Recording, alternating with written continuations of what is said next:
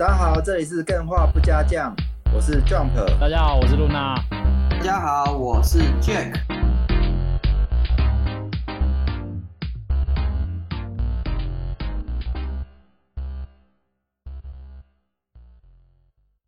一开始我们就要来感谢一下我们的高雄最大、最棒、最强按摩老板 Rick Huang 大大大神。最强按摩师 Rick Huang 大大，对，按摩大师，对对对，哎、大家该是时候了，是应该找个时间一起去按个三姐摩去三姐，对，去给他踩一下，去给他揍一下。对，这个按摩的干员人数可能会不知道包不包得下来，这个还是要瞧一下。这个非常感谢 Rick Huang 推荐了我们本集的来宾，那我们有邀请到了 Glass 大大，那他是一个在电竞产业工作的大神，那今天就会跟大家来分享一下电竞产业跟电竞工作的一个内幕或是内容，秘辛，也没有应该不也没有错秘辛到秘辛。那我们你想知道的事情，已经先录了上集，那上集是跟电竞产业比较有相关，那大家可以先期待一下。那我们今天会进入到下集，跟电竞工作比较有关。那我们会，呃去聊到，比如说，如果你想成为电竞选手，或是你想要从事电竞工作，那那这个行业大概长什么样子？嗯，那大概有哪一些岗位，或是怎么样变成选手？那今天这一集就会跟大家呃聊一下，好不好？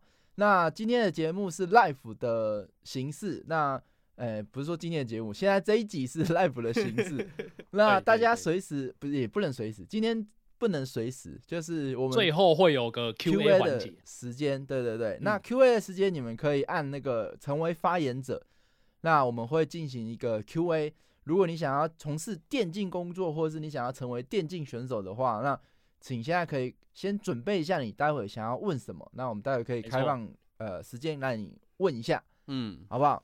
好，那我们先让这个 Glass 再次跟大家自我 Alexis，Glass Glasses 给他再次给他 跟大家自我 介绍一下。他自己他自己念，对他自己念还蛮标准的，所以我们就让 Glass 自己来念就好。对对对对，来自我介绍一下。哎、对对，这个呃，Disco 这个按摩店的名片贴起来好不好？在哪里对要名片贴起报一下，对不对？对对对对对，好大家预，Grace 约起来来跟大家自我介绍一下。Hello，Hello，OK OK。Hello，大家好，我是 Glass，我在电竞业有三年的从业经验，然后比较特别的是，我是从外行，完全不是选手出身，也不是游戏高手，来踏入这个行业，所以今天可能跟大家分享一些电竞业的故事，或是一些我个人的观点。哦，可能会不会对大家会有点不一样。毕竟或许你们也可能跟我一样吧，都不是所谓的电竞人，但是对电竞的领域还是很好奇，所以我今天会跟大家分享我的故事。哦哦 OK，以上对给大家。这个还是蛮精彩的。我们刚刚聊了一下，那发现这个 Grace 他是在大陆这边做电竞的工作。第一年他做电竞赛事的策划，那嗯第二年他去做电竞工作的讲师。那嗯后来还有在做很多自媒体，就是做一些游戏电竞的攻略的一些相关的资讯。那这这部分还是蛮有趣的。那今天我们想要问一下，哎，那你去过大陆这边进行电竞产业的工作？就我所知，他们那边因为王者荣耀还蛮夯的，嗯然后还包含说 L O L 它的赛事最近世界赛好像冠军都是在那边嘛。那哎，在相比之下，在那边应该是发展非常的蓬勃。那以台湾跟世界其他的地区来讲，诶，台湾电竞产业现在目前的状况如何啊？呃，老实说，就我凭良心的讲，我觉得台湾电竞市场现在最大的问题还是就是市场太小。哦，就是其实这个都是有很多原因的，就好比我们讲，我们举个例子好了，如果你在台湾，你想要休闲娱乐，其实你选项有非常多，就好比说我们刚刚说的按摩可能是其中一个，或者是你可以去唱 KTV，你可以去看电影，嗯，哪怕你要玩游戏，我玩 Steam 的游戏，可能都会比玩竞技类游戏更好。为什么？因为老实说，现在竞技类游戏为什么这么小众？原因是因为竞技类游戏其实它负能量很大，大家一定都有那个经验，就是你玩英雄联盟，你要玩不好，或是你只要死一次，你绝对会被队友喷到，你真的是你妈都认不出你来，就是你懂吗？整个游戏那个业绩太重，就是大家都在抱怨，大家都在谩骂，没有人会想要去包容队友，好不好？就是骂嘛。所以这个时间我为什么要玩一个让我这么这么火大的游戏呢？我是不是玩 Steam？、或是玩单机游戏，或是任何一个其他娱乐，都会远比这个休闲很多。加上我们其实我们台湾总人口就两千三百万，其实人口基数都不算大，所以你要再切分各个领域的爱好者喜好这样之下，其实台湾电竞就是竞技类游戏这样的受众，老实说，我还是觉得是算很小众，这是我个人的观点跟看法。那你市场基数小，你的整个产业的配套、相关的政策。然后从业人员的数量、规模等等的，一定都会受限。所以我个人看台湾电竞的观点会是这样子。哦，那那这样如果，所以是比较没有觉得台湾的电竞是比较算是小众，没有那么大众的。那如果我个人的观点，老实说，就是跟在那边产业比起来的话，对对对，在台湾做电竞产业，就是工作机会是不是相对少？呃，老实说，以我近期接到的 case，如果是电竞相关的啦。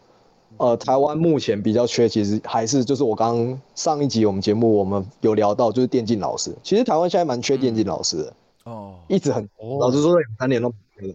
因为原因在我上一节目有大概分析过，就是会教的人太少，就是会打游戏的人很多。但是我相信大家现实生活中一定都有遇过这样的朋友，就是他很会做事，他很会自己来，但是如果你要他讲他教。会做跟会教可能是完全不同的概念。那在电竞这个领域，我其实觉得断层又更大，因为变成说大家其实电竞这个领域，大家比较早一批的前辈吧，大部分都是选手或是游戏高手出身。他们的专业是什么？就是他们会操作，他们会自己打，他游戏可以讲头头是道。可是问题说，你是今天要他耐下性子坐在你旁边，然后做教练来指导，或是做老师来教这些东西。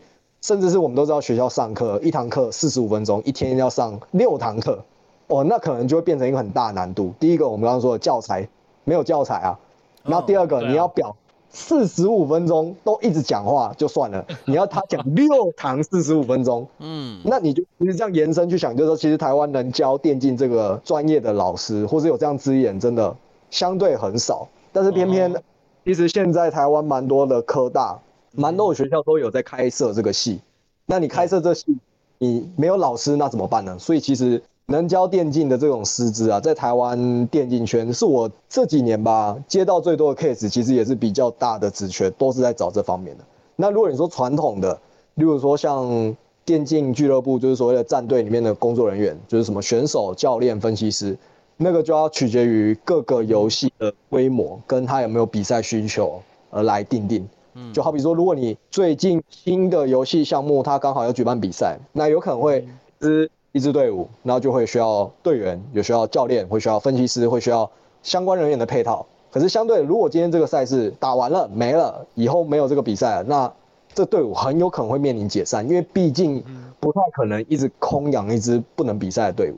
所以我大概目前电竞上面的职缺，我可能个人观点会是这样的。电竞老师是最缺的，对吧？那我这边我这边突然有一个问题，就是假设电竞老师是最缺的，那因为电竞是最近这几年来才发展起来的嘛，可能也顶多十年，如果真的要说顶多十年而已，那。是不是加入这些电竞师资的状态下，就是变成说你没有前车之鉴可以去参照，就是变成你只能教授自己的经验，而没有一个完整系统的体系可以去教授这些学生呢？没有错，因为这个是新型产业都会面临这状况，所以我才说，所谓在学校里面教书那种所谓老师的素质啊，然后教材它的严谨度啊。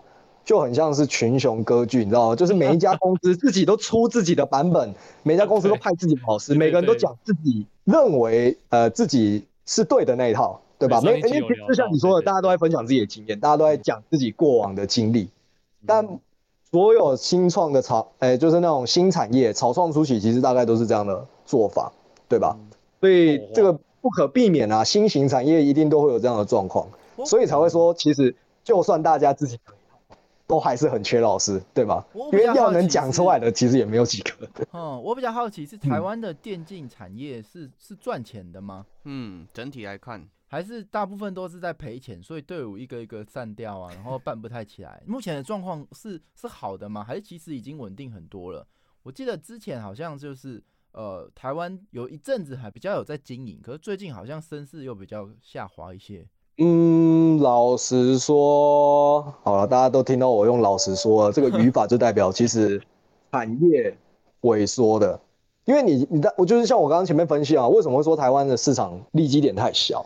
就好比我拿中国大陆那边来做对比好了，呃，中国大陆那边以手呃应该说台湾我们是玩传说对决嘛，就以手机的 MOBA 来说，传说对决已经是最多人玩的嘛。嗯，那中国大陆那边就是以王者荣耀王者荣耀跟传说对决，它的玩家数相比是什么概念？全台湾现在能玩传说对决的日活玩家能有两万吗？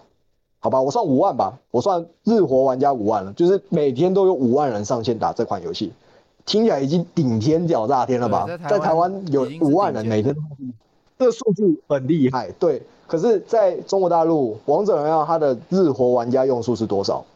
是五千万。哇哇，他们十四亿人口，每天都有五千万人所以嗯为什么他们的电竞整个我会说他们发展了起来？因为全民都在参与啊。你就算他们说他们不玩，他们不看电竞比赛好了，你问他说你有没有玩王者荣耀？我跟你讲，我李白超厉害，我什么英雄，我吕布我玩的超强。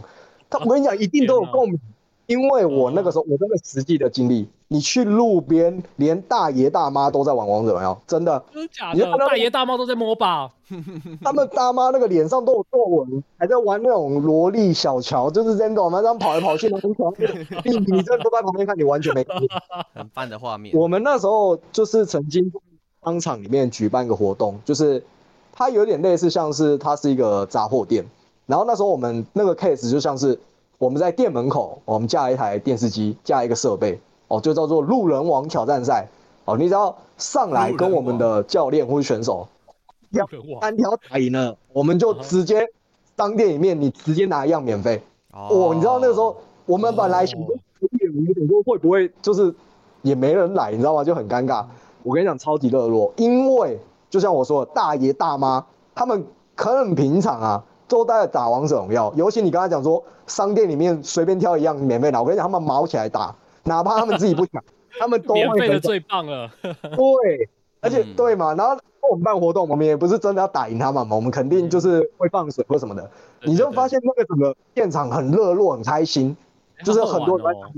对，就是变成说，你很你在台湾你很难想象，就是我们的爸爸妈妈或是甚至三四十岁以上的人，他还在那边玩传说对决，很难吧？他只会骂我们而已啦。对，就是那种差别，这种整个游戏市场的氛围是完全不一样。在那一边，王者荣耀它是国民级游戏，所以你不能说是他们那边电竞发展的比较前面，并不是这样讲。我觉得是整个游戏当初推广的速度跟他们整个群体哦受众的都大幅度影响，所以我才会说，相较起来，为什么我说台湾市场太小？因为你看任何单独一个，你说英雄联盟现在也不是最多人玩的，传说对决也不是最多人玩的，对吧？那到那你说 Apex 吗？特战英豪吗？嗯这些其实真的都是小众，哦所以我觉得还是有差异啊。比谁先抽到小北，这个电竞活动顶多是办这样。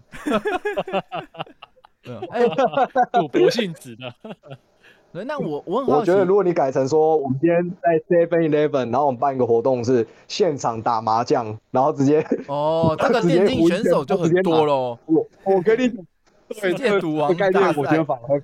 一个东风局，哎、那我很好奇，像这样电竞比赛，大部分他们看比赛是要门票的吗？呃，你是说线下赛吗？对对对，就是现场的那种？嗯看规模，就好比说，据我所知啊，例如说你像王者荣耀他们那种 KPL 职业联赛，就是官方办的职业联赛，呃，就像是你进体育馆要看篮球、看棒球比赛一样，哦那个是需要要买的。嗯对对对，那要买票。那不过主如果是我们这种小型自办的这种电竞赛事，那我们需要观众嘛，我们需要引流嘛，我们需要大量曝光嘛，嗯，我们可能策略就不会收入场费。那这样对对对对，你们差异可能会在这里。做赚钱？比如说电竞产业，它到底要怎么赚钱？对如果不收门票，那就是一直找赞助商，然后花赞助商的钱吗？还是还有什么呃赚营收的方营收的方式？对，哦，通常举办活动第一步骤都是一定是先从成本资金开始找啊，这个是必然的，因为很现实啊。就像我上一集我举那个例子，你在学校办社团活动，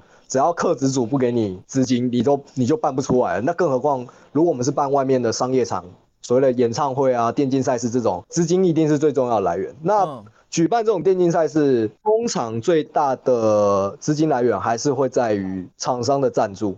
与其说厂商的赞助，不如说是我前面说的企划书里面我们所谓的曝光效益，就是说我们预计这场赛事接触到多少的线上人群，然后可以为你后续你的哦滑鼠、你的键盘、你的饮料带来什么广告效益，就是我们会用这样的角度去跟他谈。那你觉得这样的曝光量、换算量能不能争取到厂商他愿意是付多少的金额？嗯他是例如说他是要全额赞助，就是我除了现场的看板以外，我线上 live 直播，我的 mark、我的 logo 就直接放在左下角，全秀整场，然后现场所有选手衣服上面都有那个 logo，、嗯就是取决于每个厂商它的金额做到什么程度，那我们在活动当下的配套就会对应做到相对应，让它有觉得到划算。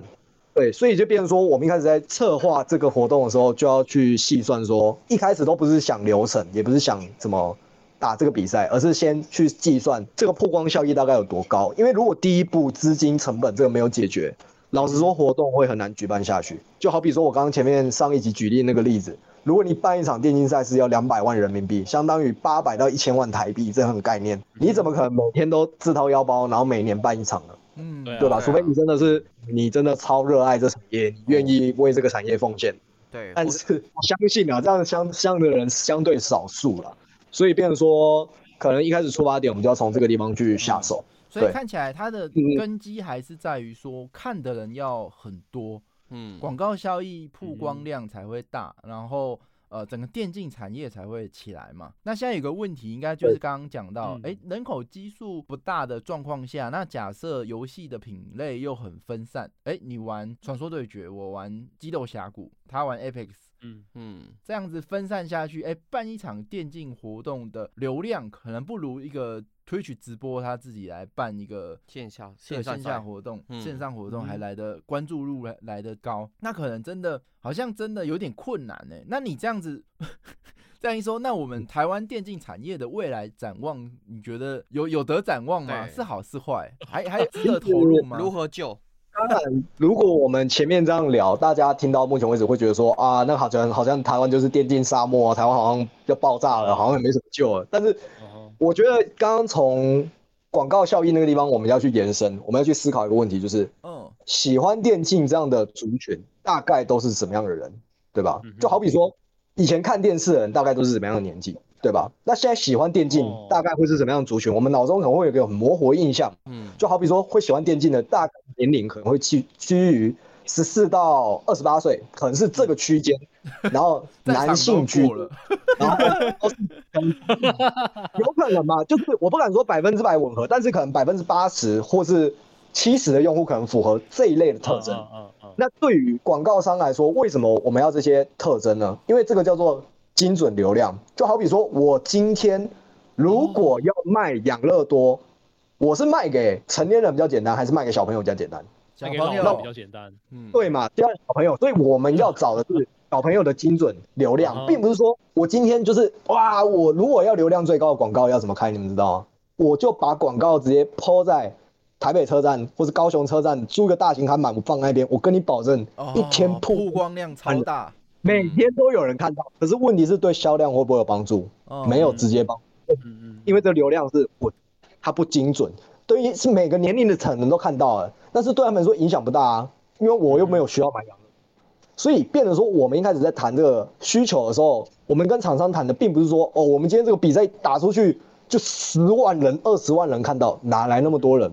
没有那么多人。嗯可是我是，就算我们观众只有一万，可是我们这一万，我可以跟你很准确确定的是，他一定是介于十四到二十八岁，然后百分之六十到八十几乎会男玩男性，然然后大部分都是喜欢宅在家的，然后都会喝肥宅快乐水，然后肥宅快乐水就很有商机。所以红牛啊就，像你举的这个例子，我如果赞助商是可口可乐或是任何一个汽水的厂家，是不是嗯他要这个属性就很吻合？哪怕只有一万，嗯，他买单转换的比例也会远比我直接丢在火车站那个广告还要来得高。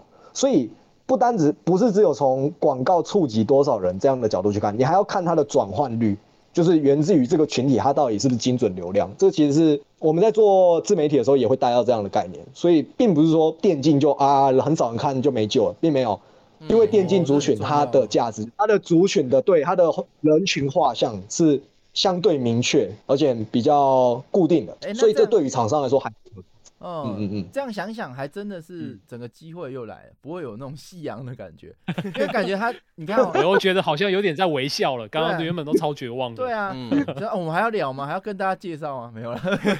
这个 Twitch 上面在播这个竞技的，比如说像我们的 Panic，他也是到现在还在打嗯 Apex 嘛。嗯，然后 low 就不用讲了，啊啊知名直播主每天还是在播嘛，多久了还是在播。对啊，只要这个东西看的人没有消失，的确他不要说是夕阳，然后感觉还是存在，还是蛮重要的，而且还是蛮呃未来展望的，就是看谁有真的有把这个做得好，然后就嗯。把这块市场吃下来，还是觉得蛮有机会的啊、的确，市场基数可能还不一定是那么大的问题，那市市场基数小，可是台湾人还是要喝可乐嘛，对台湾的小朋友还是在喝养乐多嘛，所以这还是应该还是蛮蛮有希望的。对，还是有机会了。对对对，对对对，就是它的族群是画面是非常明确的，我觉得它优势就在这里，这也是电竞。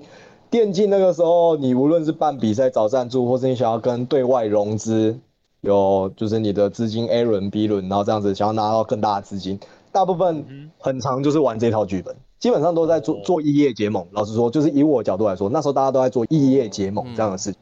好，就好比说，我再举个例子啊，嗯，对对对，我再举个例子，就是为什么学校要开办呃电竞这样的科系呢？对吧？大家会为什么会去想？为什么？因为就好比学校要倒了，夕阳因为要盖新大楼，缺一块砖。对，这样才可以吸引到学生进来。对于学校来说，招生是最直接的，对吧？那刚好招生他的年纪是趋于什么？是不是就是我刚刚说的，可能十四到二十八？那我们扣掉后面二十二岁以后成年人的那一段，我们扣掉。那前面至少四到二十二岁，这个就是介于可能国中、高中、大学就学的时期。那你开设这样的一个吸引年轻人的专业，对学校来说，它可以增加它的招生量，增加它的曝光，学校可以获得知名度。然后对于电竞公司来说，那它可以持续输出它的内容。最重要的是，它不怕办比赛哦找，不到工作人员，也找不到新的从业人员啊，甚至是可能选手或是任何你需要的人员都已经在这个地方了，就是像一个宝库一样。所以对于双方来，对它都是有好处的，这就是所谓的异业结盟。所以电竞产业可能更多玩法会趋向于去思考，到底什么东西是年轻人喜欢的，那那个产业跟电竞合作率就会更高。对，大概是这样的概念。一想那个场景就宽广很多。哎、我办一个电竞比赛，赞助商嗯建国高级中学，哎、就吸引十四到十八岁的人去投这个第一志愿嘛。而且，他还是有一个 那那希望上得了。建国高级中学，对啊，哎、对，的确有蛮多就哎、限定在这个年年龄段要卖的东西。哎对那电竞赛事的确嗯还是还蛮蛮好的，这个嗯蛮聚众的，对不对？好啊，那我这边就好奇，那假设我们了解了这个台湾电竞嗯产业的这个未来，看起来还是蛮重要的，而且呃是蛮有未来的。那我想要问不可一下，或缺的。对，不可嗯或缺啦。那想问一下，他他通常电竞产业通常有哪些工作去组成啊？那总不是全部都是电竞选手吧？对啊，通常都划分了哪些的职务跟岗位啊？如果我们电竞那时候我们会说，电竞主要核心其实就是赛事，如果没有比赛，就没有电竞这个概念。所以，如果我们以赛事为核心啦，我对于工作的区分大概可以分成三大板块，就是第一个就是所谓的俱乐部战队，就是所谓的呃参加比赛的队伍哦，就是战队战，电子竞技战队嘛，这是第一部分。对，嗯然后第二个是赛事的举办方哦，这是第二大板块。第三板块我会放给直播，OK，我会放给直播。然后我们来讲一下三大板块大概涵盖的范围好了。第一个板块战队里面它其实包含什么？它包含了比赛队员、教练、哦分析师、后勤人员。那后勤人员什么叫做后勤人员？大家可能很难想象什么是后勤。对，擦汗、喝水、跟我们倒水，鼓励师只是停留在 手术刀。打仗的时候在后面补弹药啊，给你递茶水的医疗兵，对吗？那你电竞战队到底后勤？其实我们的后勤可能会包含，就是例如说像网络社群的推广，哦，嗯。可能会有小编嘛，例如会做 YouTube 啊，会做 Facebook 的粉砖啊等等的社群的推广。第二个，他可能会需要美术编辑，哦会需要美术编辑吧，因为你做这些图，对对对对对，你然后你行销，你就会需要美术编辑，会需要影片剪辑嘛，所以这也是配套的，甚至是比较大型的战队，就是比较有规模的，他们会有我说的心理咨询的师，然后营养师，甚至是法律顾问。为什么要法律顾问？因为选手的合约问题，哦，我以他为是需需要条文。选手打到 K 堵栏骂脏话要法律顾问，怎么骂对方不会被告，好不好？这是需要上课的，好不好？没有没有没有没有，不是不是。但是像我们那时候，我们我那时候入职的那个公司，我们的队伍里面其实也都会有包含像法律顾问这些专业都是必要的，因为你跟选手会签约，对吧？哦要不你你不跟他签约的话，他今天打一打不爽，就像你说的，可能明天就跳到对面那支队伍，然后来打你。对啊，或者所以选手可能签个合约，可能至少最短最短都是以季为单位，可是我们比较常用的单位其实是年，所以是签一年约。那你的合约那里面会有条款，对吧？保障公司也保障选手本身权益，所以法律顾问这个部分是必要的。那哎我发现像心理咨询师，我刚刚有在上，这个法律，就是说选手间压力很大。哎、我说这个法律好像是可以玩无间道的，是不是？嗯，我就是在我签这个 A 道队嘛，然后我就去 B 队应征，然后我其实是在 A 队有合约的，然后我在 B 队弄他们。哎、这个有 有必要吗？有必要吗？可是你的 合约条款里面都有写，因为好，我就我举个例子比较直接，你刚好讲到这个故事，嗯，这个之前有遇过类似的问题，就是说我们招募来的队员，他啊其实跟前他的前队伍的合约并没有解除，嗯他就加入我们队伍，并签下新约。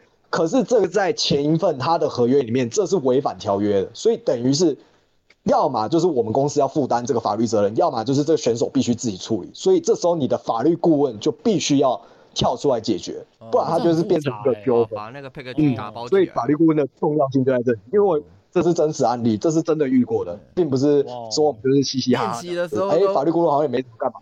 练习的时候都超强，然后一上场就落赛，结果是我是警察，对不对。好，你刚刚说赛事，有时候是心理咨询师嘛，来继续继续。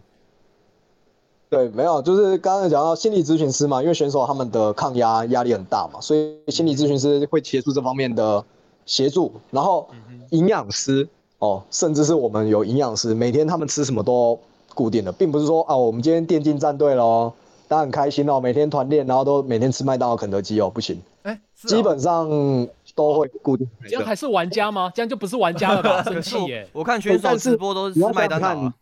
选手 对啊，选手比较像是运动员。啊，我们没有办法，我好，例如说，我们讲一个可能大家很难想象，为什么不能让他们吃麦当劳、肯德基，尤其是在比赛前，嗯。万一你吃外食，吃坏肚子，对，真的，我真的没有夸张，你比赛当下你肚子痛，或是有什么突发状况，真的避免。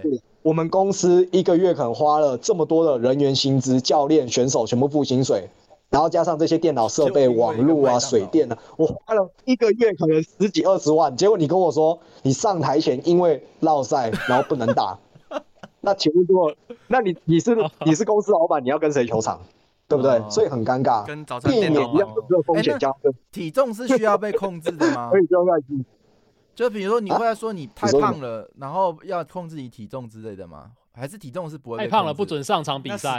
我？们那个时候，我们的选手啊，要每天晨跑，要每天晨跑。为。什么？哦，基本的健康至少要顾一下。体能啊，体能，因为你想想看，一个选手，假设以那时候我们经营的战队是吃鸡，就是 PUBG 来说，PUBG 它的赛制是什么？一天要连打六场比赛，一天要连打六场，它是积分制嘛，一场比赛我们算一个小时就好。啊，不要算一个小时，我算半个小时，那你六个小时也这样加总也要三个小时的时间，嗯，对吧？嗯可是实际上根本不会那么快，因为你还要加上中间换场啊、休息、广告啊什么的。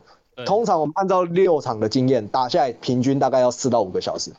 所以一般人可能没有想象过，如果你要每天都坐在电脑前面玩四到五个小时，中间都不能停，可能大家会觉得说啊，那没关系啊，我就玩嘛，很开心啊，做我喜欢的事情，这又没什么。可是对于选手来说，他是高压、对，紧张，而且输不得的压力的情况下去执行，他的精神消耗跟体能消耗会比一般人更严重。这就是为什么说我们会安排基本的体训练，以免他打比赛打到一半不是落赛，而是晕倒，哦那怎么办呢？有可能对吧？？所以训练跟源自于就是这些科学的。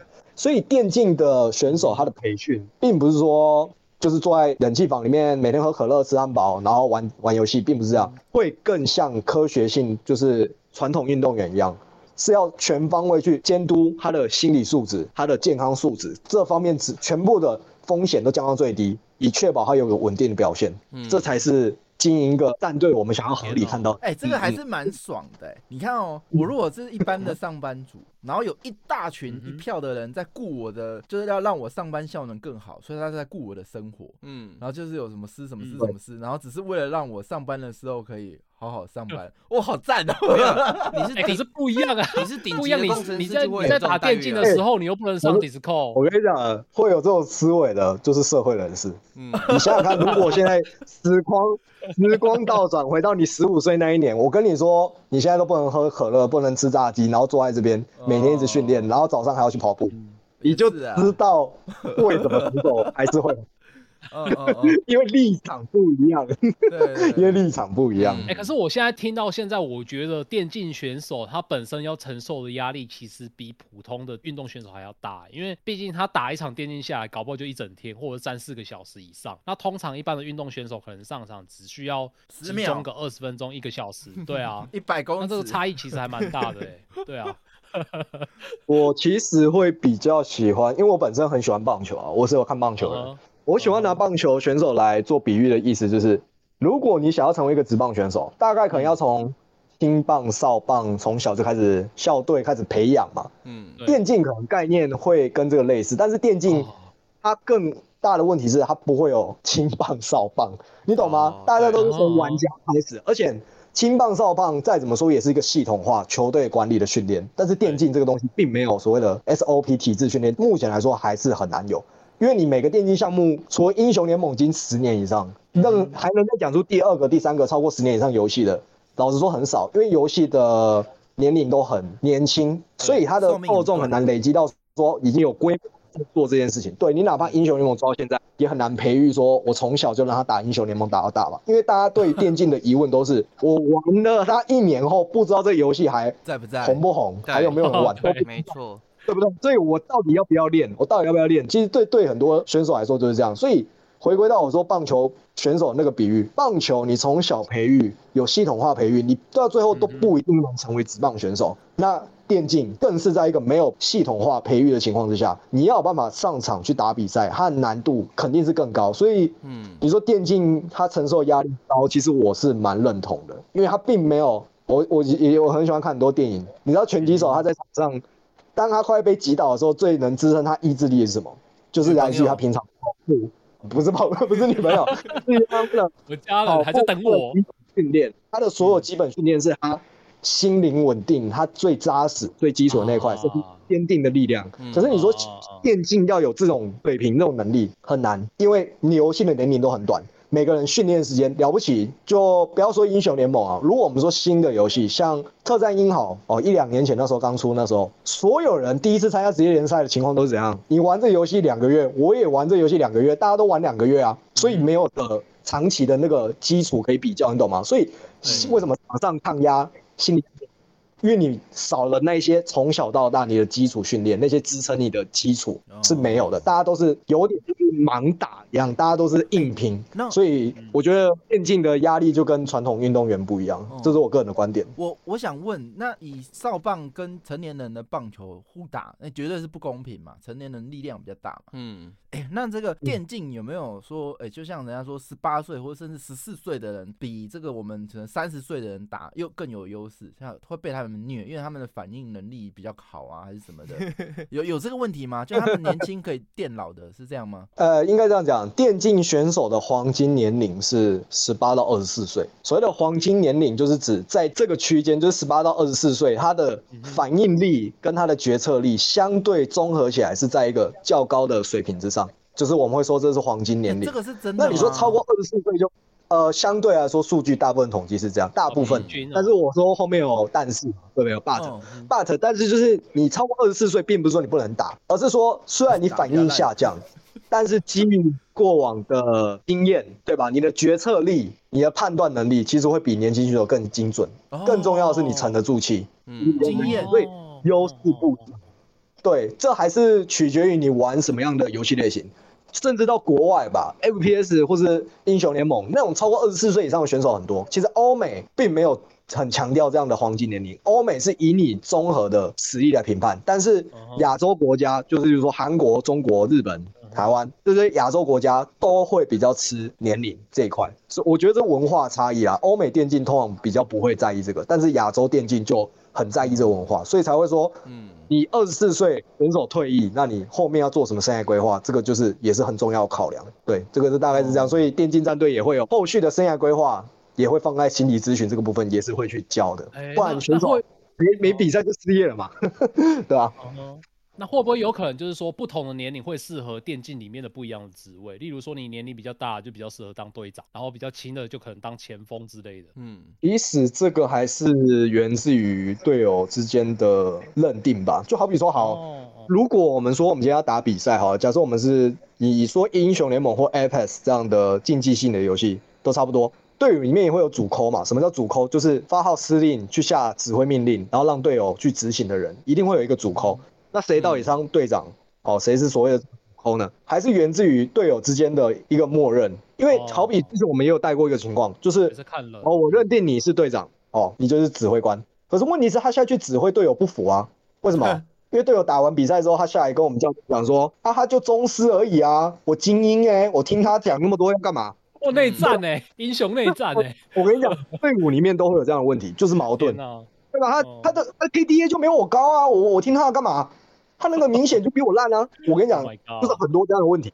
所以有时候我们打比赛，你与其说指派谁是谁，谁是谁啊，然后谁去做什么，我觉得默认是还是源自于有点像是整个队伍的气氛。你自己说我认同你，认同我，我们两个是队友，我们才有办法在这个比赛稳定发挥，而不是说我们两个都上场比赛了，然后结果我还很像是我们两个仇人坐在一起，然后在同一队打一样，你知道吗？嗯。所以有时候与其是教练，是我们上面。派谁是 leader，谁是指挥官，谁是主 call，我们会更趋向于是让队友他们之间自己的默契，他们可能可以自己吃饭的时候或者是休息的时候，他们自己聊天，他们自己去得出一个结论来告诉我们教练。我我们会更趋向于这样，而不是说我们去指派一个空降部队，就说好你就是指挥官了。然后对啊，然后那些可能干了五六年的基层，看到一个人空降下来，然后就这样看着他，说他妈的我不弄死你，我还听你的话。嗯，对吧？就跟职场是一样的道理。嗯，好，这太精彩了。这个工作岗位还是介绍了蛮多了，还是没有介绍完。对，我们刚刚有到那个 生涯规划师嘛？那生涯规划师接下来还有什么吗？呃，如我们刚刚是讲战队的部分嘛？那如果我们说回到战队，就我们是赛事主办方。战队还有吗？诶，战队大概涵盖就是我们刚刚讲那些范围嘛，就是所谓的目前人员、选手、教练、分析师，然后幕后就是说会有社群推广啊，然后心理咨询啊、营养师、法律顾问等等的，就好比像一个公司一样，里面有各个部门。战队就是公司，它会有美编部哦，会有法律部，会有财务部，会有各个部门。大概是这样的概念。嗯，那如果我们回到另外一个主轴，我们讲三大板块嘛，还有赛事主办。对，如果是回到举办赛事的话，它会比较像是活动公司。那一样，我们也是把它分成目前人员跟幕后人员。所谓的目前人员，就是我们荧光目前人，比如说什么解说赛品、主持人、裁判，嗯，哦，或是公开露这些工作人员，这些我们都统一称为目前人员。那幕后人员就是什么？我们事前规划这场活动的赛事策划。然后 O B 导播哦，这些人员，然后下舞台的这些灯光啊，然后现场的布置啊，哪怕只是现场引导大家去哪里停车，哪里有厕所的引导路线的工作人员，这些我们都会统一归纳在幕后。所以，如果你说举办赛事方，其实会比较偏向活动公司，甚至是很多的电竞赛事，他不一定是找电竞公司做，有可能会直接找活动公司做，因为活动公司里面的人员，如果他对这个游戏的项目跟整个流程有概念。其实十之八九可以做到八九不离十，是可以做到差不多的东西，只是差异。如果你真的要让我指出比较专业、比较不一样的地方，我觉得像是解说赛品吧，这个都这个部分是没办法取代的。这个理解，这个专业度是偏在那边。然后你的策划流程里面，还是要有一个懂电竞赛事跟这个游戏规则的人，你才有办法写规则嘛，对吧？例如说三十二队啊，是用积分制还是单淘汰啊，等等的，嗯，可能有一个。比较热爱或是比较相对了解这个参与在策划中哦，它整个流程会设计比较顺。然后 O B 导播这个人员也很重要，毕竟这个东西电竞赛事它并不是像我们传统体育，就哦棒球打出去，然后摄影机就跟着球这样子转，跟着播。篮球过场嘛，你就摄影机跟着带。对于电竞来说，它其实就是一个荧幕，不是？所以 O B 手特别重要。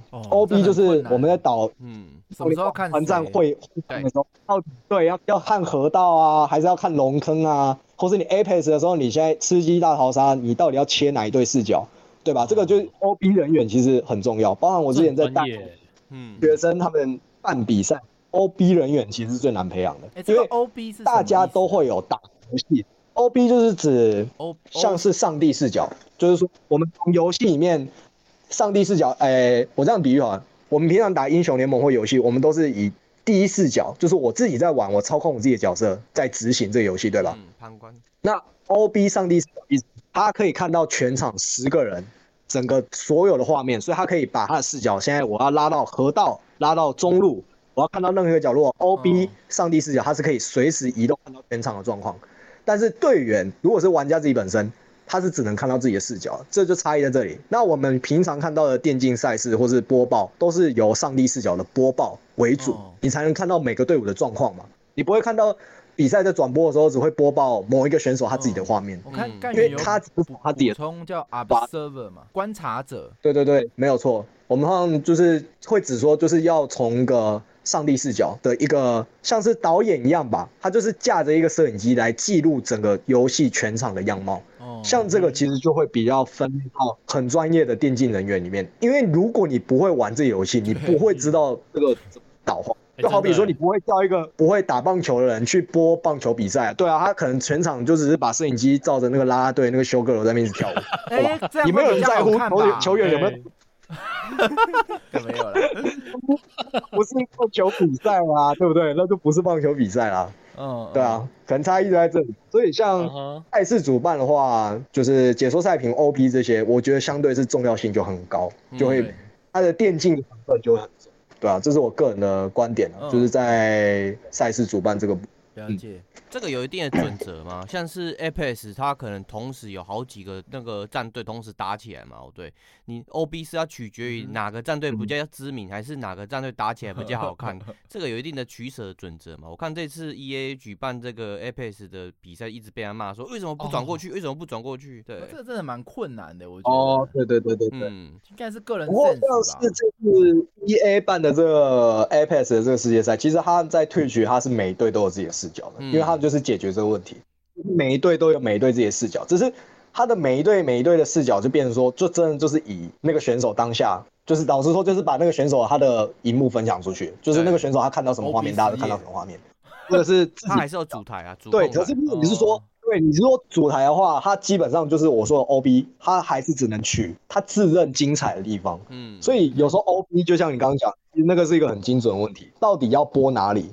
很大一个成分就源自于这个 O B 导播他自己要，他有自己的认知，他知道观众想看什么，并且去把它捕捉下来给。这真的很像有一定对的答案，就是说这这个很紧张的桥段，你要拍的是凶手很很凶的画面，还是拍受害者很？很猎奇的画面，对，这都很对，对，因为你表现的角度跟你拍的里面的东西不一样，那你观观众看的感官也会差很多。所以就像你说的，到底要播比较知名度高的队伍吗？还是说他们知名度没有高，可是这一边这个局势很紧张，可能有四五队全部一个山谷一个凹地在那边，四五队混着打，很紧张，对吧？那你就要取舍，到底哪一边？可能比较精彩，哪一边观众会比较想要看？这个还是取决于 O B 他自己本身演短，这个就没有一定的准。嗯，大家只会你你的网络留言就只会说嘛，O B 好烂，跟 O B 好厉害，就大概就是有一翻两瞪眼，所以这个没有一定的差距，对吧？哦，了解。嗯，然后战队呃大概是这样，赛事跟那个赛事举办，那接下来还有一个是三块，还有还有一块播直播，对对，最后一块是直播。我会把它分类在第三板块，这是我个人的分类哦，并不是说电竞只有这三大板块，而是说我自己分类我会粗分成。那直播的部分其实比较好理解，因为你的赛事、你的活动，除了自己官方的播报会推播出去以外啊，其实像在大陆那边，就以王者荣耀嘛，我接触比较多的游戏来说，他们其实很喜欢找。游戏主播来一起播报赛事。嗯，就好比说，今天我举办这场比赛，除了我有请官方的解说以外，我还会授权给很多的直播主，大家一起线上来看这比赛，就有点像工商一样。那你看，嗯那个同一时间大家不打游戏哦，大家都在看比赛，而且你喜欢的那个主播，他会帮你用他自己的视角分析说，哎，这两队我跟你讲，因为大陆那个竞猜就是他们都是可以在那个网络上压那个虚拟的货币，就是豆豆或点数之类去压哪一队战队赢嘛，这是大陆一个很独有的文化玩法。嗯他们都会跟你讲说，我跟你讲，你压前面那一队赢就对了。他们就跟你分析为什么为什么。大家听完就哇，好有趣哦！我很喜欢的主播，除了平常会打游戏，比赛来的时候，他还会跟你分析他自己是怎么看待的。然后大家代入感就很强啊，就会觉得越就也很喜欢，越来越崇拜这主播，然后又可以带到赛事的内容，所以对各方面来说又是三方获利。对于直播主来说有利曝光，对官方来说赛事曝光也更多，对观众来说他会更喜欢这个直播主，甚至是这个赛事他也会看到更多。嗯然后下一次这个观众就会有兴趣，就自想要再看更多关于比赛的东西，这都是三三赢局面，就是一个正向循环。所以直播我大概理解就是向这方面去应用，它是电竞一个很大的延伸。毕竟我们电子竞技作为电子载体的话，你的媒体就例如说你的社群、你的影片、你的直播，这是一个很重要的配套，是这个产业独有的一个风格，吧、嗯，哦，嗯这样听起来，这个组织内容其实岗位还算是蛮庞大的，各种需求、各种职位都是需要的。呃那这样我就想问，而且每个都蛮专业的哎。我现在想问，如果想要去从事这个电竞产业的工作，哎、在台湾来讲是可以嗯赚到很多的钱吗？还是跟开发游戏一样，纯粹是烧热情？还有那还有他他会不会很爆肝之类的？嗯哼，嗯，我觉得这个问题很有趣，就是说电竞到底能不能赚到钱？哦那其实我我个人的观点呢，我会会先反问说，那赚到钱的定义是什么？你是说年薪百万才叫赚到钱，还是他有一个收入才叫赚到钱，对不对？因为这个问题的关键节点是在于，如果你想要年薪百万，你想要开跑车买豪宅，嗯，那老师，电竞真的不适合你，因为你如果要年薪百万，你比较适合去做业务或其他有，我相信赚钱有更好赚的产业，会选择业。其实大部分都是对于这个文化有热情、有热衷、热爱这个东西，跟游戏开发很像还。会去选择。没有啦，游戏开发可以。对对对，因为你不是，我相信去做游戏开发的人也不太因为是哦，这个可以赚大钱，这个超厉，这个可以怎样怎样没有。那么快。如果有这样的起心动念，一开始就不会去做这件事情了。对嗯，所以反过来说，那大家就会觉得说，好，那好像言下之意就是电竞好像都没钱，对不对？没钱好像也没什么赚头。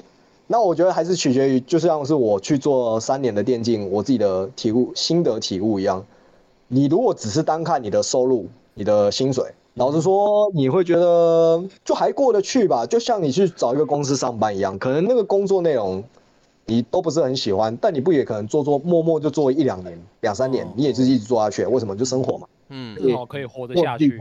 嗯，对，但是你去做电竞，它至少过程是你喜欢，你乐在其中。嗯，因为你喜欢乐在其中，有热忱，所以你可以激发出你工作上你容易得到成就感，你就会想要哦。激发，会学习更多东西。就好比像我从一开始的策划，再当到学校老师，再去做自媒体，嗯。其实它都是连贯的，因为前面一个事迹给你成就感，给你快乐，嗯，你才会想要再挑战。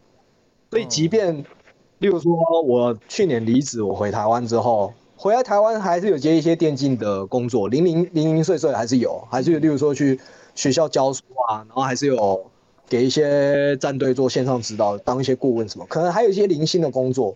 不过大部分的我电竞那边可能也不算，已经就不像之前一样是在入职，就是在职业内哦全职全了职内的状态。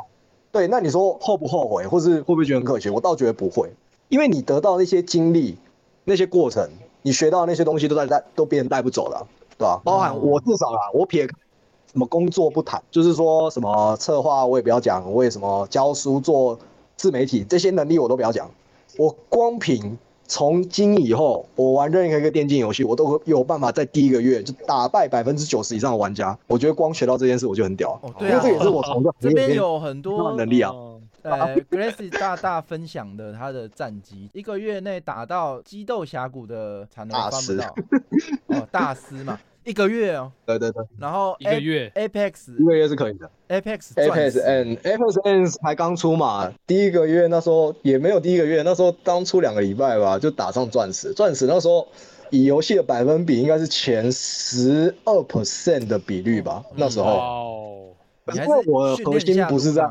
路嘛 FPS，对我们那个核心不是在 FPS，我核心在 MOBA，所以玩那种例如说激斗峡谷或是传说对决、英雄联盟类，对我来说会相对上手快一点。嗯，那当然还有类似像自自走棋嘛，联盟战棋，嗯那个我也是达到大师。哇，这个应该把策略其实我 Luna 交给老实说你训练一下对，，训练一下我们这个他他玻 AI，太玻璃心了，不需要训练这种东西，我还是玩我的宝可梦。你要当宝可梦大师。其实老实说，啊竞技类游戏它真的是有基础逻辑在，就是虽然我们说竞技类游戏受哦但是我为什么会热爱竞技类游戏的玩家？他还是有一定的族群，就像我一样。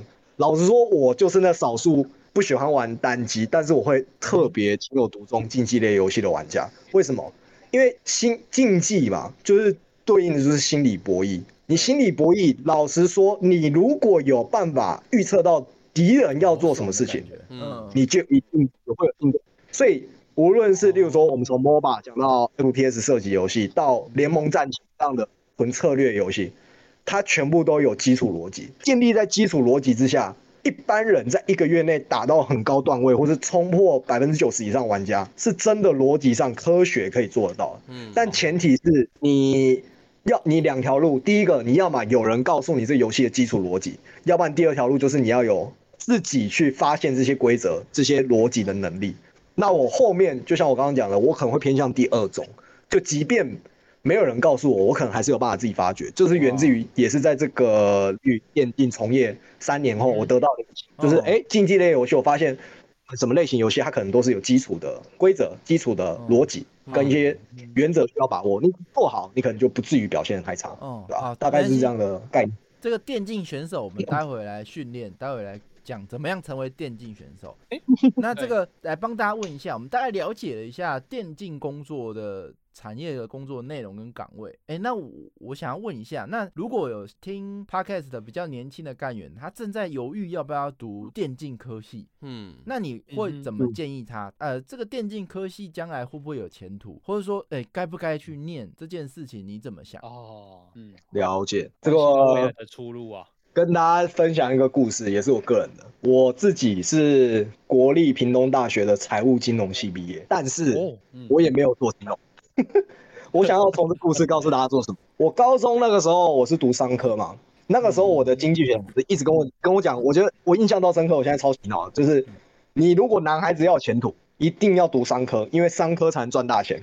你知道说我听到这句话啊，我老师哎经济课一直讲嘛，哇，我听到眼睛发亮，你知道吗？我就哇，我以后也要炒股票，我也要赚大钱。所以我大学毅然决然的填了金融科系，就是除了经济老师以外的所有老师我都反对，然后包含家人也没有那么支持，但我还是填了，因为很相信嘛，很喜欢嘛。但是结果后来我去读大学财务金融，我才发现，干跟我想象完全不一样。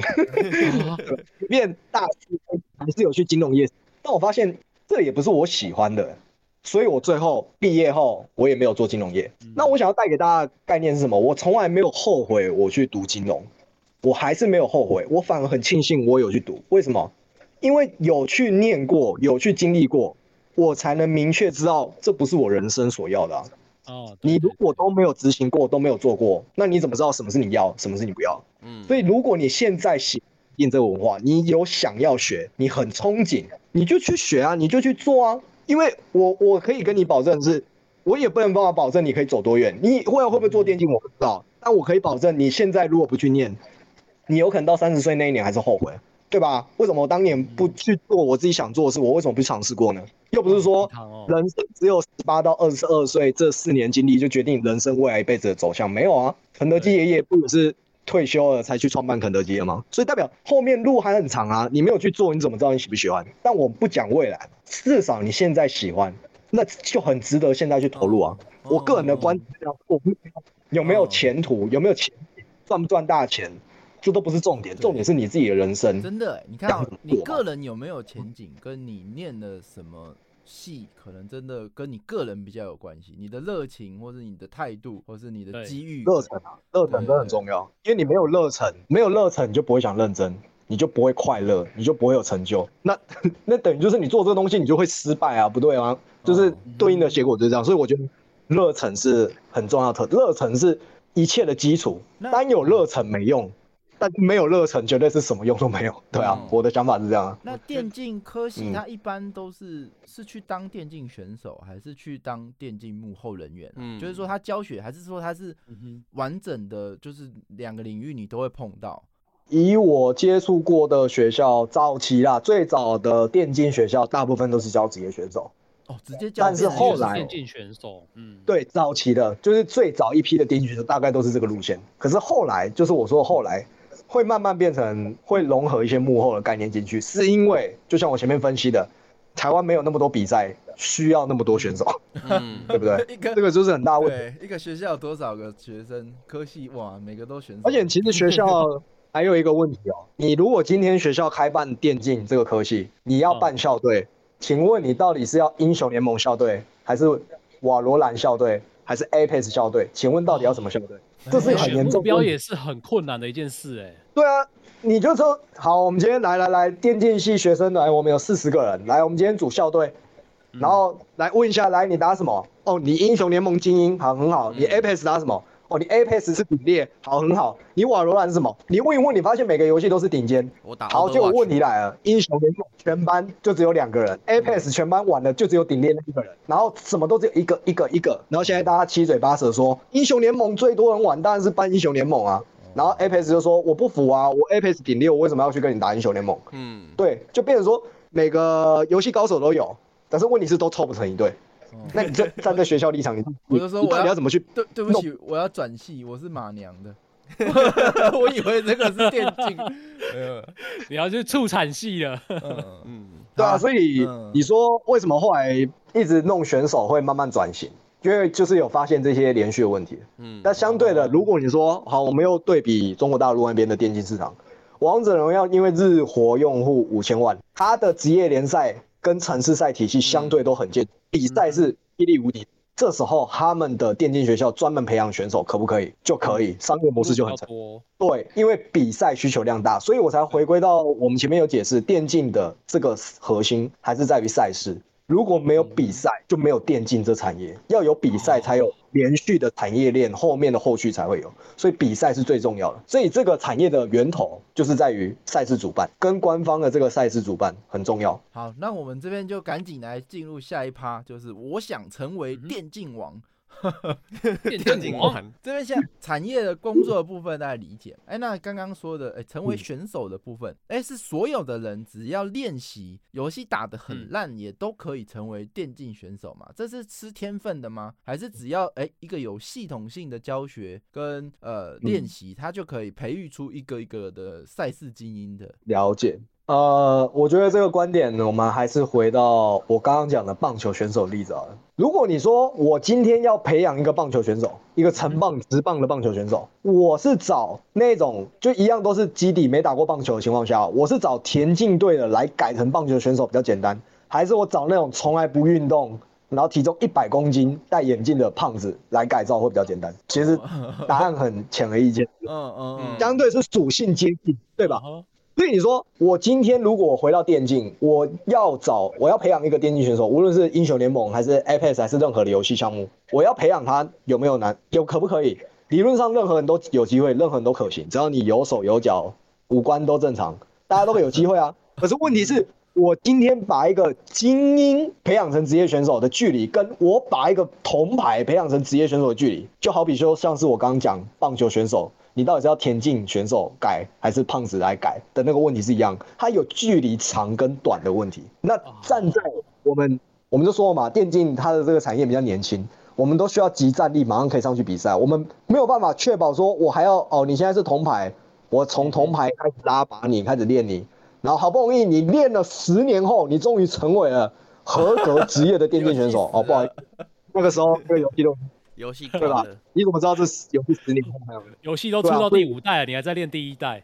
对，没有错。所以我这样子给大家一个结论：变强，每个人一定都可以变强，而且是有方法，进步都可以进步。但是如果你说要到达职业的等级，那你就要看每个人一开始的起跑点还是有差异。那个起跑点就是大家现在的排位。你如果现在排位过于低，或是其实在一个普通分段，你想要冲到顶端职业那个，我没有办法说，我不会跟你说不可能，因为人生是无限可能的。但是我会跟你讲，你的那个路会很长，也会很辛苦，因为你就可能就是那个所谓的胖子要去当职棒选手，你可能要先减重，然后训练，你要过很多的时间，很多的关卡。哦但是田径选手他相对要去学棒球很快，为什么？因为他基本的体能素质都已经在那边了，他的路就会比你更短嗯啊。精英玩家他们就只要学战术、学沟通就好了。可是铜牌玩家还要学什么买装啊、怎么操作啊，可能连滑鼠怎么按、怎么移都还要重新学，嗯，可能差异就在这里。哎可是是搞不好搞不好是我们就是哎、某一个任督二脉没打通，某个观念没有被教导清楚，所以我们就卡在那边，对啊，哎、就哎、就错失了这个机会。有可能啊需要武学秘籍啊。那我们应该怎么练习？怎么准备？哎、嗯如果我真的想做呃电竞选手，我应该怎么去嗯培育自己？嗯，一一直狂打嘛，那、可是就卡在金牌啊，有什么办法呢？对啊，你不是金牌是铜牌 不，是老实干这太说惨了啦。如果回到游戏实力怎么提升这个问题上，我会给大家一个建议，不要去狂打。老实说，大部分都会有一个认知啊，就好比说，好又又回到棒球选手，你想要棒球打得好，大家的想法就是啊，我就要疯狂打棒球啊，所以每天睁开眼睛我就拎着球棒跑到操场上，然后在那边挥一百次空棒，然后把球打出去，打出去，每天打打了尼特罗会打了一整年，对我打了一整年，请问这样有办法变成棒球选手吗？呃，老实说，我觉得某种程度上很难。为什么？因为你每天都只是很辛苦，对你很勤劳，没有错，你很勤劳，你每天都在挥棒。可是问题是你从来没有去思考过，万一对手今天投的是变化球还是直球，甚至他投坏球，那你一直挥棒，你只会被三振。哦，经验的问题。回到哦对，回到游戏里面，疯狂打排位或疯狂打游戏，根本不会变强。哦，是哦，这是我自己的结论。你一直疯狂打，我有感觉，我有感觉。对，没错，要找对队友，变强的关键节点是什么？找对队友变。强的关键节点啊，找对队友可能是一个，你知道，可是你要想想看，找对队友是队友带你赢啊，嗯拉拉掉队友这因素，你下次是不是还是会有可能会输？所以对变成说强的是你的队友，这个机制就很公平嘛，嗯对？吧？那我们说，如果是回到我今天无视队友这条件，我主到任何人，我都有办法赢，我才有资格上分。那我要怎么做？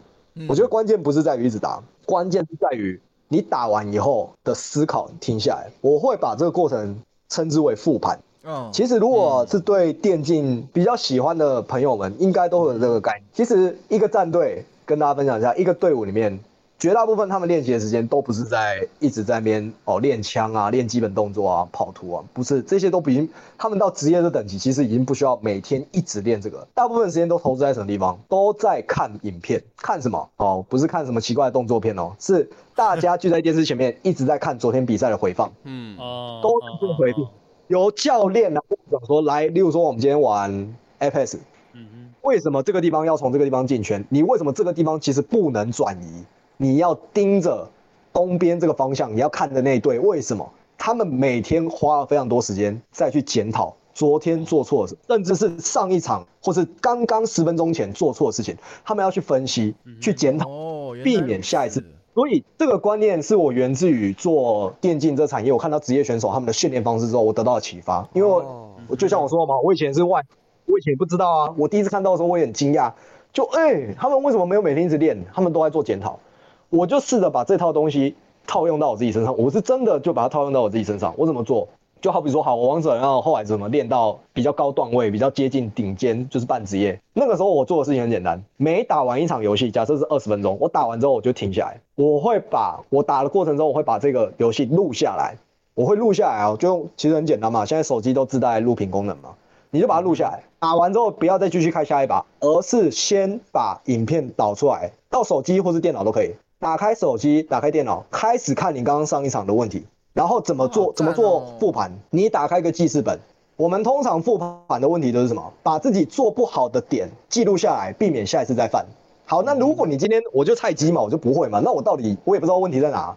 那有一个最直直接的方式，每死亡一次就记录下一个问题，因为按照竞技类游戏的概念来说嗯，你如果表现完美或是正确的情况下，老理论上是不会死。无论是玩大逃杀的射击游戏，或者是嗯英雄联盟、M MOBA 类型，理论上都是这样。如果你完美，基本上应该是不死。所以会死就代表一定有问题。嗯所以我好，我那时候的习惯就是这样，打开影片嘛，比如说二十分钟，我就放个记事本，小小的在右下角，然后就开始看嘛。如果说好，我这边被击杀，我就按暂停，我就开始文字打，我说哦，这边被击杀是因为我在这边蹲草进草丛的时候，我被对面看到了，所以对面其实知道我在这个位置。然后下一次好，我们就继续写完，我就继续播放。然后第二次的时候，哦，这边团战输掉原因是因为我没有看到对面射手的位置，我就直接冲到敌方脸上，然后被对方直接秒掉。哦，就例如说，哦好，我们一天不要多，不要不要说什么啊、好像很痛苦，每天都在复盘，一天一场就好。一场假设一天我记录五个问题，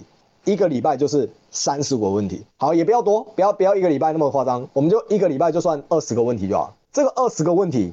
它的价值在哪里？这个二十个问题并不是你任何的攻略影片啊，别人跟你讲的，这些全部都是你确确实实、真真实实在游戏里面曾经犯过的错，而且导致你自己死亡的。所以这些其这些建议远比嗯，跟你讲攻略重要的多，因为别人的攻略终究是别人的攻略，但是我们自己会遇到问题才是真正会改善我们自己的问题。所以啊，我说我说我现在有一个冲动，你就是现在又想要回去玩心急德了吗？不是，我现在有个冲动，就是把我每一场马娘的养育把它录下来，因为我常常发生一件事，比如说我现在养黄金船，然后我养完之后，干什么数字这么烂？嗯，那我就想说啊，下一场我就很急着要开下一场，因为我就觉得哦，那我下一场要赶快再把刚刚的养不好的赶快翻盘养好一点。哎、结果发现养出来嗯数值差不多、哎、怎么养都怎么差不多，所以我就差了一个动作，就把我的养育过程录影，然后再去回看说，哎、嗯到底是不是我我习惯性的在哪一个选择？我觉得没有。用啦，你的黄金船要看漫画，你又不能阻止他看漫画，对不对？对啊，它有随机啊，它的随机要素有重。嗯 对，哎、但我觉得这个方法还蛮，的确是可能对电竞它是很科学方法这很。重要哎，这很重要。对，因为其实老实说，选手都是这样训练的，这个不是我瞎扯淡的，这真的是选手就是这样训练。那选手能用的方法，玩家也能用，而且我亲自测过，就是以我，并不是说只玩王者荣耀嘛，我玩所有电竞游戏，玩到后面我大概都是一样的概念。哦你做这个检讨动作很重要，因为二十个问题最后会修正，会怎样？二十个问题会变十个，变五个，变三个，变一个。那这个是什么？当问题减少，就代表你不会再犯了。哦你已经会了，那这个东西就是你的实力，呃我已经你就明显进。这一集的标题了。做嗯它逻辑就是这样。这集标题就是一个啊动作 教你成为打败百分之九十的电竞高手。哦，不错，你找到 农场了吧？流量密码了，流量密码，流量密码太。农场了吧？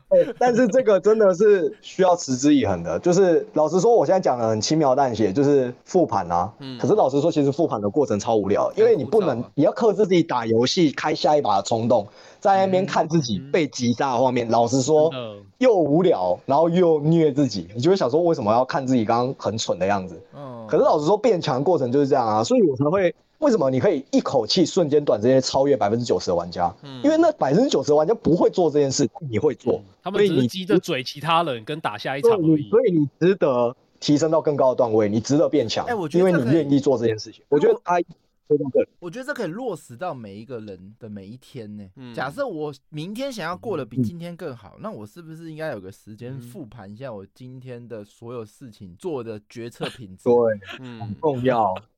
哦，哎这其实也是我最近就是大概一两年左右悟出来的概念，就是我发现人生很多事情跟游戏是很像的。嗯，就哦我就好比说英雄联盟嘛，你前期烂掉，就代表后面一定会输吗？哎、不一定啊，我是后起脚啊。所以这个故事告诉我，就算我们前面人生过得很惨，但是后面还是有可能翻盘。哎，我又想到 这标题了，鸡汤，我又想到标题对 我，电竞选手教你怎么样让明天过得比今天更好。对啊，所以其实玩游戏过程中，我觉得竞技类游戏就是好玩在它会带给我们思考性、心理博弈哦。我就是觉得这个魅力很强，嗯所以才会玩到现在，好？哦。好哦我很我很喜欢的地方。我最后问，呃，嗯最后问一个问题，就是说，哎、那电竞选手是吃得饱的吗？就是我如果真的哎下定决心，哎、我每天这样复盘，哎、可是是嗯吃得饱的吗？对，那再来说，哎、生涯是很是不是很短呐、这个电竞选手是不是只能当一下子就就必须退役了？他生命大概有多哦长啊？嗯，十八到二十四过后就没有办法再当电竞选手了吗？嗯，所以还是回归到那个问题，你的电竞核心是赛事，那你这个赛事取决于赛事，并不是只有办小比赛这样就可以了，而是它是要一个官方经常性的一个职业联赛，就是这一季打完还有下一季，就像英雄联盟每年都 S 赛那种感觉一样，它有一个赛区，它是有稳定的初赛，这种情况下你才有办法把职业当职业选手当成是一个职业来发展，因为你才会有有比赛，你才有工作，你才会有收入嘛，这是对应的。相对，如果你玩的游戏冷门、小众，没有比赛，你要以此为生，难度真的是超级高，就是大家都是用爱在发电，你要以这个为收入，难度是有的。那我们好，接下来我们回归讲到后面转职的问题。嗯职业选手退役之后，到底可以往什么方向发展呢？哦，你如果不走电竞这领域，当然就没什么好讲的，就换就转职嘛，转行嘛。但是如果继续走电竞这领域，就会变成说很多会像我们这样转教练、分析师，像很多我们现在我自己手边认识的教练跟分析师，大部分以前都是选手出身，那无奈嘛，老了嘛，年纪就是超过二十四了嘛，反应比不上年轻选手嘛。可是他的价值是什么？他的决策能力，他的大局观比年轻人强很多。他永远都知道该做什么，所以转教练、转分析师，这可能是很多选手他们退役的首选。那其次就会像我这样比较多，我的电竞老师这样子遇到很多同行，他们也都是选手、教练退役啊，嗯对吧？他们只是没有继续带战队，但就回到学校去教书。那可能跟带战队不一样，是你可能跟选手可以用打骂教育，可以凶一点。啊；个对学生可能就要用温情、爱用爱去感化他们。爱情可能表达方 式不一样。但是不一样，哎、那可能表达方式不一样，但是还是一样是在传授病。我们他干干员有问 Overwatch 电竞选手能吃饱吗？如果是选 Overwatch 的话，现在 Overwatch 那个那个 Overwatch 电影哇。现在变 B Tuber 了，嗯啊是啊老实说，你这个问题，我跟你讲一个认真的，我在入行之前啊，嗯，就是我去做电竞之前，我玩最多就是 Overwatch。我虽然没有打过英雄联盟，但是我玩最多是 Overwatch。我从封测那时候出来第一天哦，疯狂玩，玩没日没夜，超好玩。我那时候哦，入行电竞的前一天晚上，我在台湾，我还打 Overwatch 打到凌晨两点，然后隔天早上六点起来去赶飞机。嗯我那时候超级喜欢 Overwatch，我那时候甚至觉得这是我人生挚爱，我一辈子都不会放弃它。嗯结果，哎，Overwatch 自己放弃了自己，我两年过后 已经没有在玩了。你现在你现在就不要说比赛这件事情，你看现在你身旁还有多少人玩 Overwatch？那嗯就像我说的，玩家数变少，没有人看比赛，没有比赛就没有职业选手，没有职业选手就没有收入，所以它就是一个连贯的，所以我觉得很可。哦哇，这个选游戏上如果也是要风险欸嗯，你要对，所以基本上选手都会转主流的游戏。就例如说，今天 Apex 就好，我就我举个例子啊，以 FPS 射击类游戏来说，最早是 CS 嘛，然后有，呃然后我们 CS 玩，然后后来台湾有出 SF 嘛，然后后来有 CSGO 嘛，然后 CSGO 再进阶到新很新一点，有 Apex 嘛，有特战英豪嘛，然后那时候有 Overwatch 嘛，你会发现这些射击类游戏的职业选手都是怎么来的？啊，就是前面那些玩过 CS 的玩家、玩过 SF 的老玩家转过来的、啊。哦，就是属性类似的那为什么说他要放弃原本游戏转过来？因为就是面临你刚刚说的这一点，嗯游戏它的寿命有多长，大家都是问号。你不要问我，因为连选手他自己都不知道，所以选手才会转游戏，就是在这里哦，可能一翻两瞪眼，转过去有可能是豪赌一翻，我先给这个翻翻身，啊，有可能翻过去也什么都没有，所以这这有可能就是这就是人生你自己的决策跟拼搏，就是这样子。我先给所有的电竞选手一个 respect，真的好累哦。这比起其他的运动，你不能说哦，百米我在练习跑一百公尺，然后结果哎，当我练习完了，一百公尺没人跑了，没这回嗯事嘛。不会啊，那电竞 电竞真的是真的是一直会换哎，嗯，这也是做游戏开一发会换，流会换的。对啊，你没办法说嗯开发一个产品，我发明了一百公尺赛跑，哎、就一直靠这个赚钱。没有，就是每五年就要再想一个新的游戏什么的，对啊，也是蛮辛苦的。对啊对啊，好吧，这今天的时间也是 没有没有，就是过得特别快啊，毫无保留啊，完全没有不知不觉，没有时间给精彩 Q&A。嗯，这 Q 太 A 精彩了。诶，只能说哎，那不然就是留给这个参加 Life 干员的会后会的回的福利，好不好？就是你们有问题的话，嗯都可以呃，在待会就是留下来，可能或是你现在是可以在公屏上打一下，那我们可以请这个 Glass 简短的跟大家回复一下。嗯。好，那这个是的，Podcast 的干员，如果你没参与到的话，那就下次赶紧到我们的粉砖或 IG 找到我们 Discord 的连接，然后加入我们的 Discord。我们 Discord 呃二十四小时都有人陪你玩游戏，然后陪你聊游戏。对，那随时然后陪你陪你花你钱包里面的钱。对，花钱要有品味。对，好，那今天的节目就先到这边了。不要忘记每个礼拜三跟你每个礼拜一的晚上九点来参加我们的 Live 活动。好，那今天节目就先到这边，大家拜拜，感谢各位，谢谢大家太精彩了，感谢 Glass，感谢各位，大家拜拜。拜拜。陪玩小